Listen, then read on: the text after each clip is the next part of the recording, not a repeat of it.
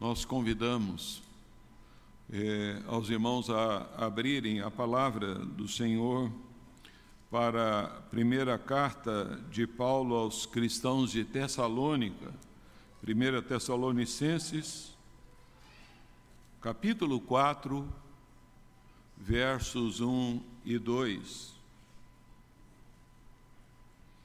1 Tessalonicenses, capítulo 4, versos 1 e 2.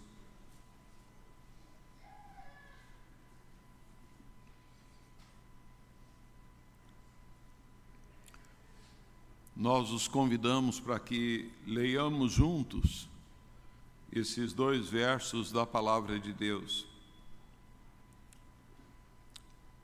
Você também que está em casa, com seu dispositivo aí, nós convidamos para lermos juntos esse texto da palavra de Deus. Leiamos. Finalmente, irmãos, nós vos rogamos e exortamos no Senhor Jesus que, como de nós recebestes, quanto à maneira porque deveis viver e agradar a Deus, e efetivamente estáis fazendo, continueis progredindo cada vez mais, porque estáis inteirados de quantas instruções vos demos da parte do Senhor Jesus. Vamos orar? Pai querido, quando o Senhor moveu, ó Deus, o apóstolo Paulo para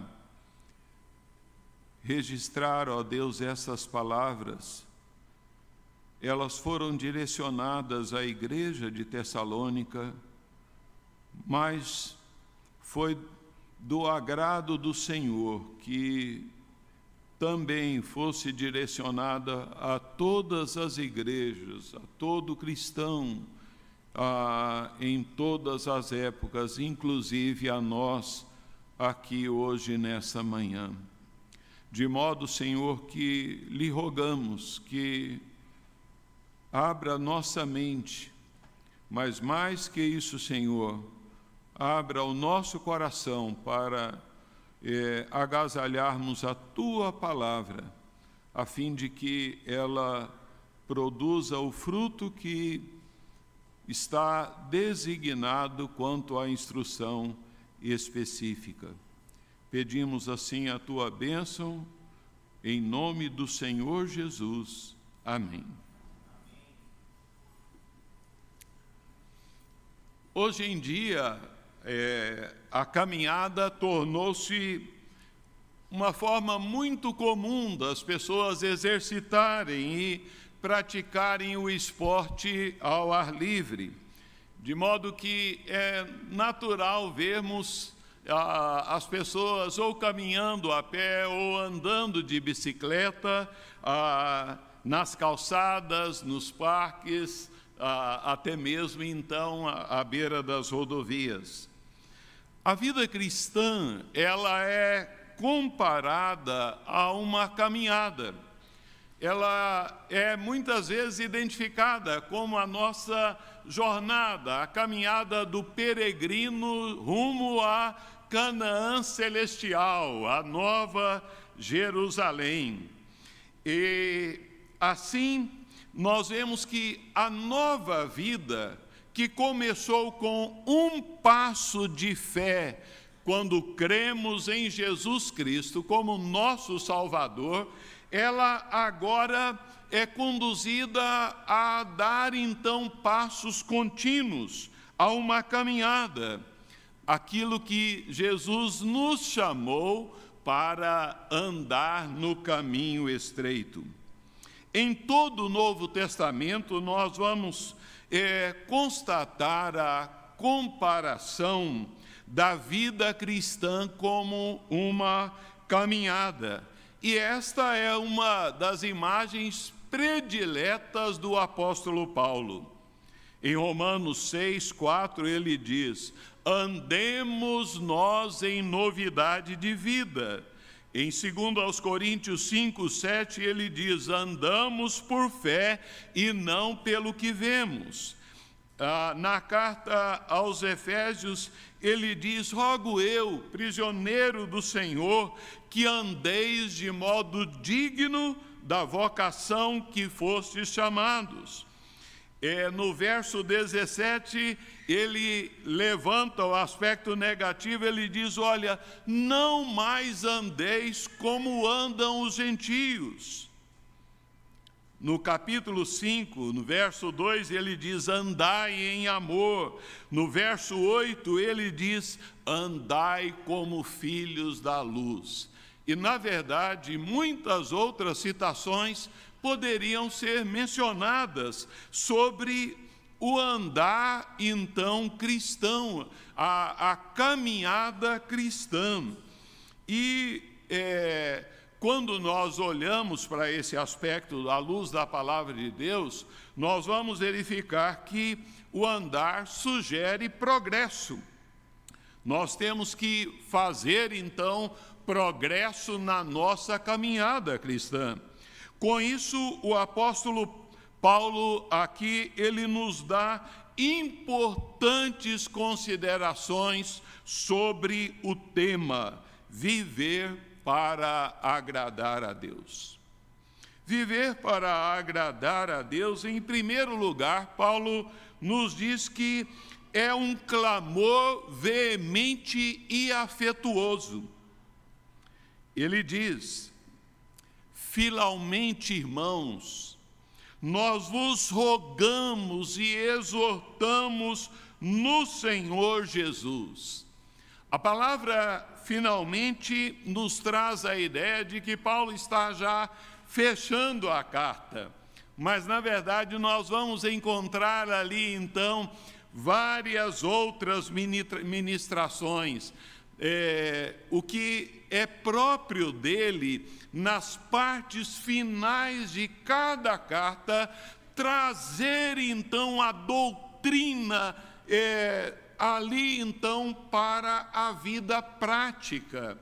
E aqui também está apresentando a exortação, a instrução baseada no relatório que ele havia recebido através de Timóteo sobre a vida da igreja em Tessalônica.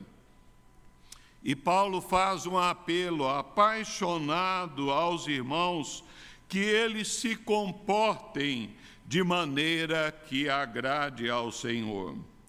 O começo da exortação é, é marcado de forma muito afetiva.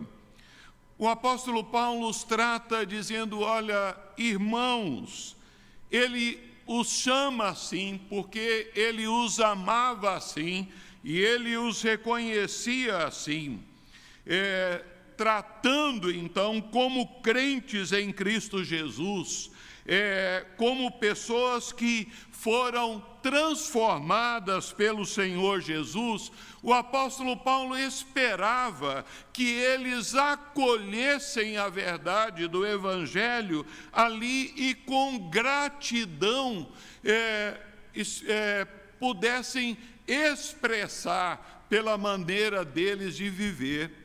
Ah, ali então é honra e glória ao Senhor Jesus Cristo uma vez que o amor dele ah, pelos irmãos era muito grande, ele também os exorta de uma forma muito séria.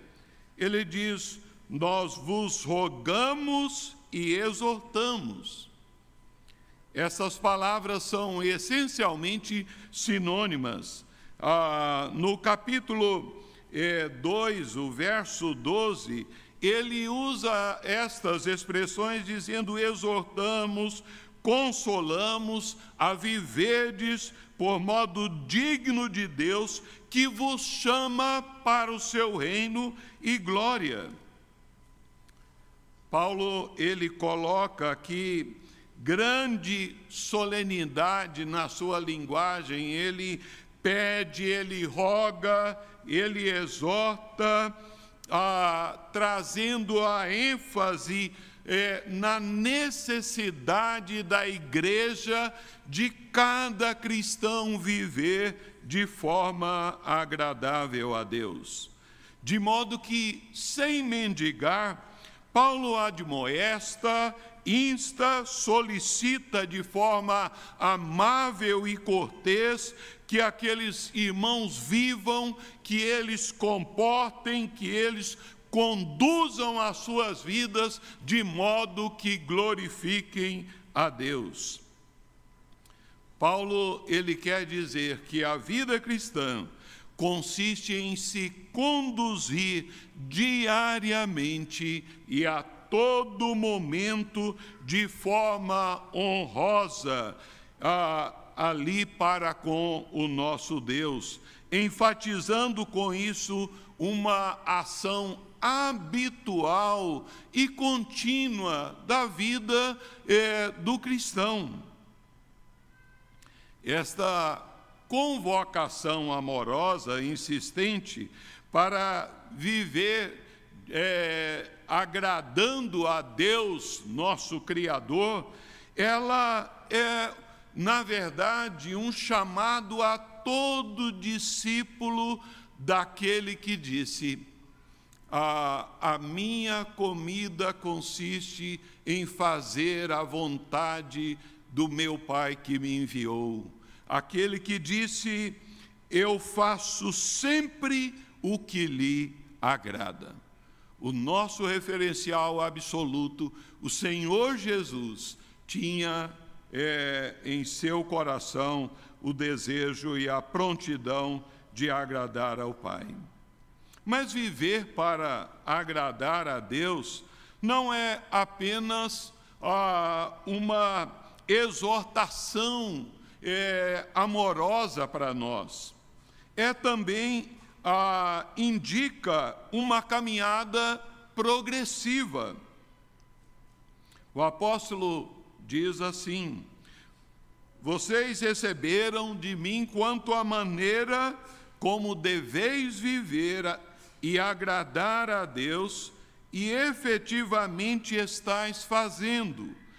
Continueis progredindo cada vez mais. Paulo tem um extraordinário tato aqui e ele injeta aqui a expressão continueis progredindo. Ele sabia que os irmãos estavam buscando viver de maneira que agradava ao Senhor, mas ele esperava mais. Ele os estimula a, buscar mais do Senhor. Havia progresso, sim, na vida da igreja tessalonicense, mas a verdade é que Paulo está incentivando para que eles continuem a progredir. O que o apóstolo Paulo deseja é que eles, como galhos é, ligados à videira verdadeira, que estavam produzindo frutos, que produzam a muito mais, muito mais para Deus, mais e mais. Assim, é, esse estímulo, ele, ele era um estímulo necessário, tendo em vista a imaturidade de alguns deles e também a necessidade de corrigir algumas deficiências da fé. Além do mais, né, é, Paulo ele considera o fato de que o cristão nesse tabernáculo, ele jamais atinge a perfeição completa na presença de Deus. E esta era então aquilo que ele está ah, recomendando à igreja de Tessalônica, era uma prática pessoal dele. Paulo reconhecia a necessidade de crescimento em Cristo, de seguir adiante. Ele fala assim de si mesmo, avançando para as coisas que diante de mim estão. Meus irmãos, a vida cristã implica em crescimento, é, em graça e santificação. A, a conversão é o início da vida cristã. E nós então devemos continuar progredindo no sentido de agradar a Deus. E é interessante uma observação que ah, o servo de Deus faz, o Warren é, Wiersbe, é, ele diz: agradar a Deus significa muito mais do que simplesmente cumprir uma ordem de Deus. Ele defende que é possível alguém ah, obedecer a Deus e nem assim estar agradando a Deus. E ele menciona ali a figura de Jonas. Jonas, ele obedeceu às ordens de Deus, mas ele não agradou a Deus. Deus abençoou a palavra que foi entregue através de Jonas, mas Deus não abençoou ali seu servo rebelde.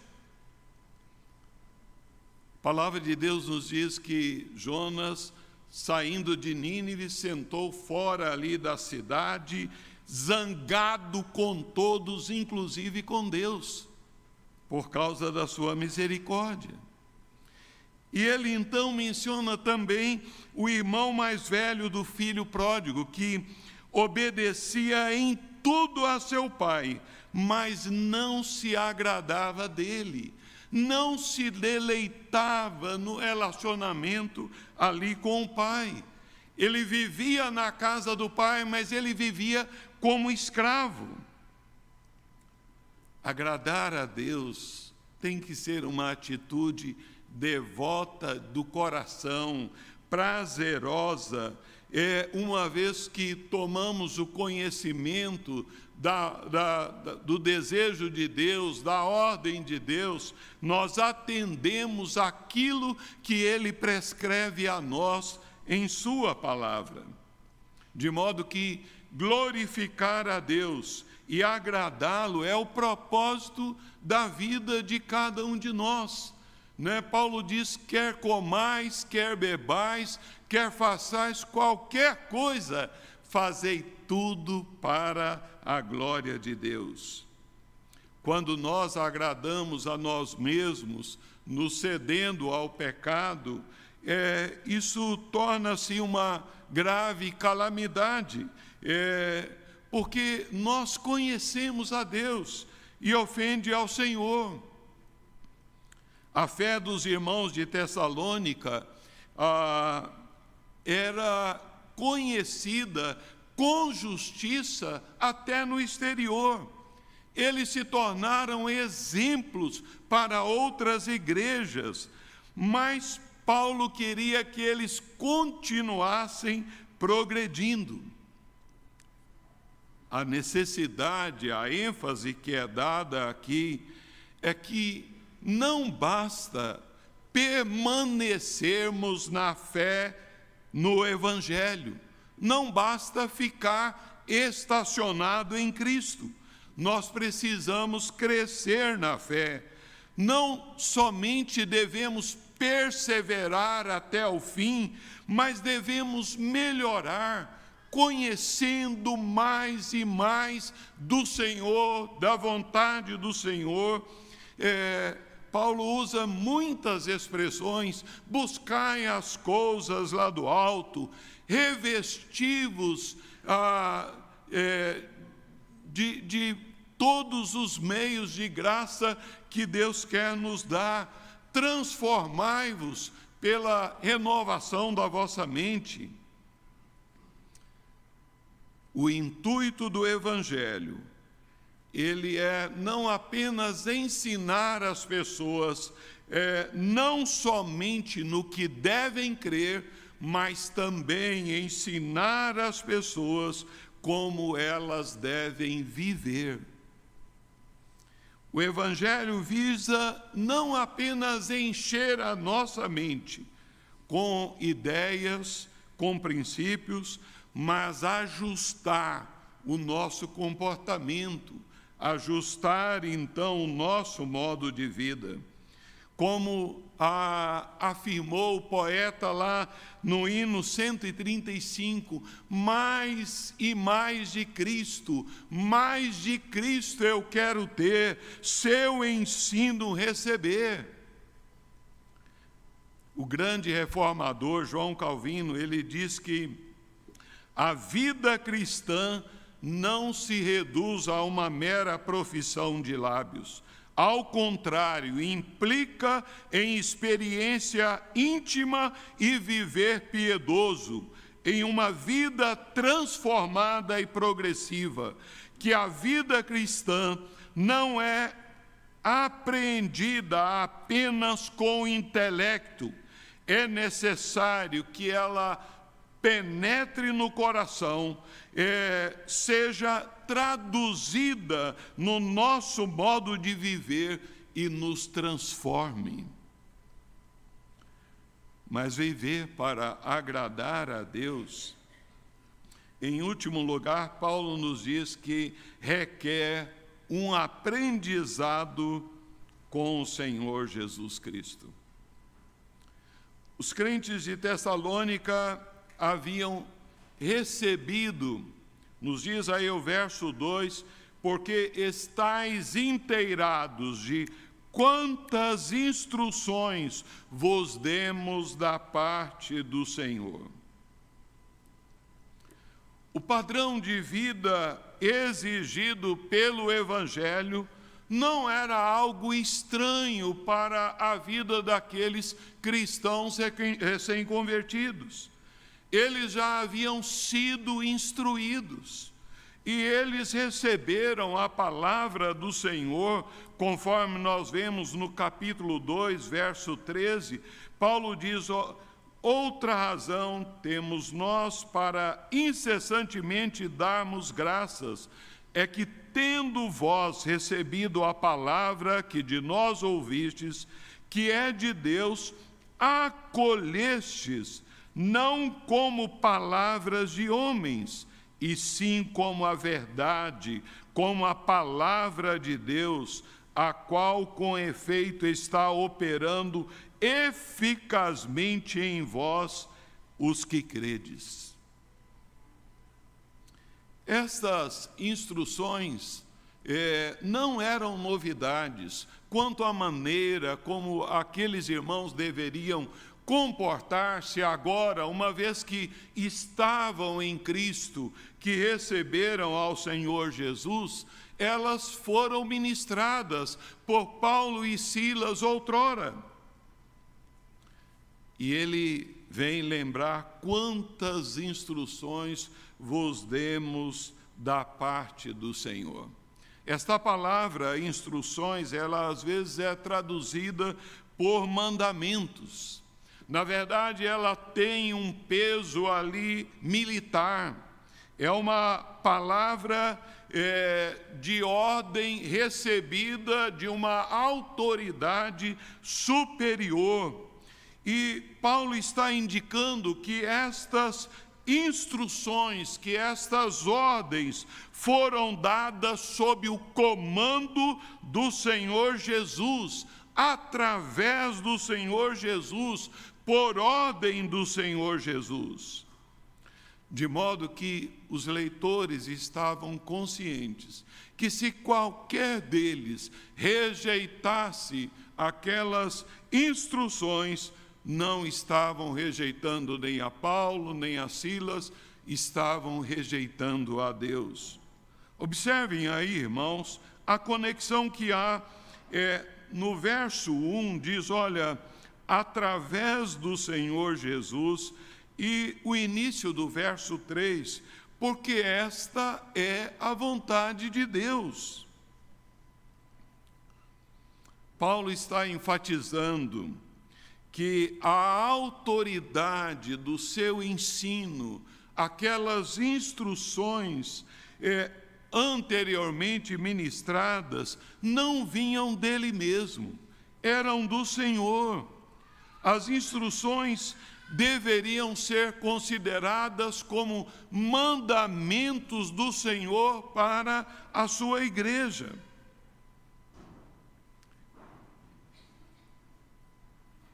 Ele estava aqui a ensinar é, aquilo que ah, o Senhor Jesus havia prescrito lá em Mateus 28, 20, é, ensinando-os a guardar todas as coisas que vos tenho ordenado.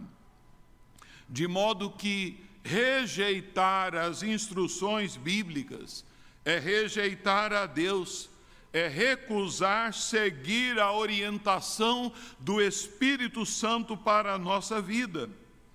Nós, é, dentre as figuras que nós temos como igreja, é, nós temos a, a do soldado que o apóstolo Paulo nos traz em Efésios 6.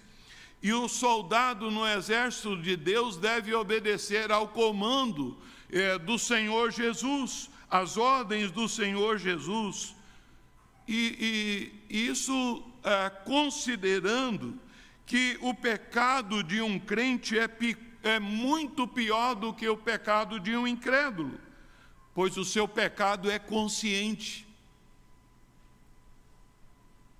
O pecado ele é uma rebelião deliberada, ali uma rebeldia, um desprezo, uma indiferença para com o querer do Senhor Jesus, para com a vontade de Deus para a nossa vida. De modo que, uma vez, irmãos, que fomos salvos da pena do pecado, da perdição eterna, todo convertido tem o dever também de mostrar-se salvo do poder do pecado em todas as áreas da sua vida. Paulo diz: não reine o pecado mais nos vossos corações somos chamados a abandonar aquelas coisas que são reprovadas, que não é, condizem com a vontade de Deus. Assim nós agradamos a Deus à medida que nós observamos os seus ensinos. O evangelho do Senhor Jesus, ele deve penetrar no nosso coração, deve arraigar na nossa alma e nos afetar por inteiro em tudo o que falamos, em tudo o que fazemos, em tudo na forma como reagimos. Assim podemos estar concluindo. Todo mundo vive para agradar alguém em torno de algo, em torno de alguém. O nosso chamado é para amar a Deus, conforme Ele nos diz: amarás ao Senhor teu Deus de todo o teu coração, de toda a tua alma, de todo o teu entendimento. Todo crente deve ter a ambição de agradar a Deus e de ser aceito por Ele. Como Davi orou lá no Salmo 48, agrada-me fazer a tua vontade, ó Deus meu, dentro em meu coração está a tua lei. Nós sabemos que só um, só uma pessoa agradou plenamente a Deus, foi o seu filho. Esta é uma profecia é, referente ao Senhor Jesus, mas é, todos nós, à medida que conhecemos da palavra, da vontade de Deus, devemos caminhar nesse progresso para agradar a Deus. Como saber que aquilo que eu faço, que você faz, aquilo que nós pensamos, é, está agradando ao Senhor? ouvindo através da Sua palavra, tendo um relacionamento com Ele, convivendo com Ele, através então da oração. Nós precisamos entender, ah, irmãos, que ah, com o mesmo amor e a insistência que ali Paulo ah, requer ali dos irmãos de Tessalônica que busquem adequar a sua vida para agradar a Deus, esse chamado também amoroso é para nós hoje. E nós devemos continuar progredindo nesse caminho. O cuidado é, a, que devemos ter. Como está o seu progresso na fé? Nós vamos observar que a Bíblia há temas que, na verdade, é, são repetidos insistentemente. É, e um deles é então da santificação.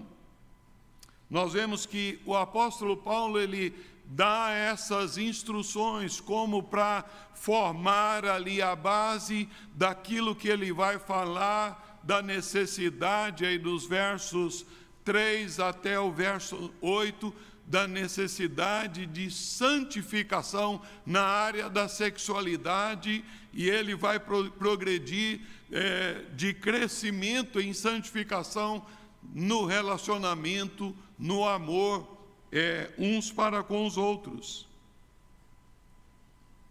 Nós precisamos certificarmos de que nós estamos andando no caminho certo, no caminho estreito, de que nós estamos andando na luz.